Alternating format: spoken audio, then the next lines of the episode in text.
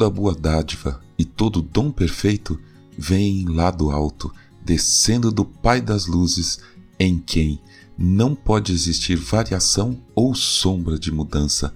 Tiago 1:17. Bom dia, bem-vindo, bem-vinda ao podcast Célula Metanoia Devocional. Vamos começar o dia alinhando nossa mente com a mente de Cristo.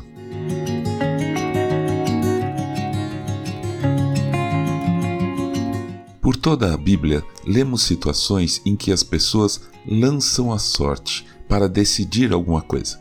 Até no Novo Testamento, após a morte de Judas Iscariotes, os discípulos decidiram quem o iria substituir. Ouça.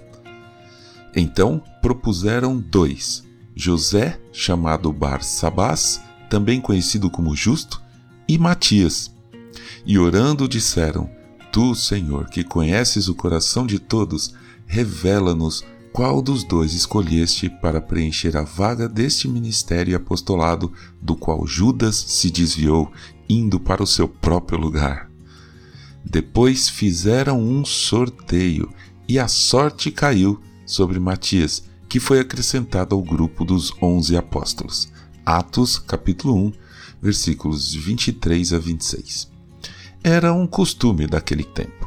O sorteio não representava necessariamente a vontade de Deus, ou seja, Deus não interferia nos dadinhos, ou seja lá o que eles usavam. Na verdade, como eles ainda não tinham muita experiência em ouvir a voz do Espírito de Deus, que nos orienta e nos mostra as escolhas corretas, deixavam que qualquer coisa decidisse. Era como se dissessem: tanto faz um como o outro, então vamos lá, joga uma moeda pro alto. Mas sorte é algo que não podemos depender. Quem ouve a voz de Deus sabe sempre o que é correto fazer, não precisa de sorte.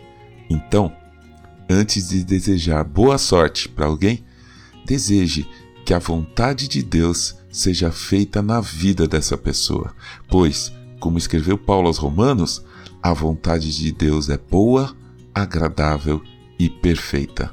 Que assim seja na nossa vida também, hoje e sempre.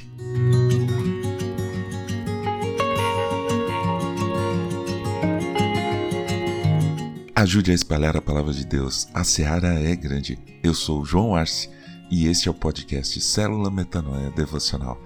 Que Deus te abençoe e te guarde com muita saúde e paz nesse dia que está começando. Em nome de Jesus. Amém.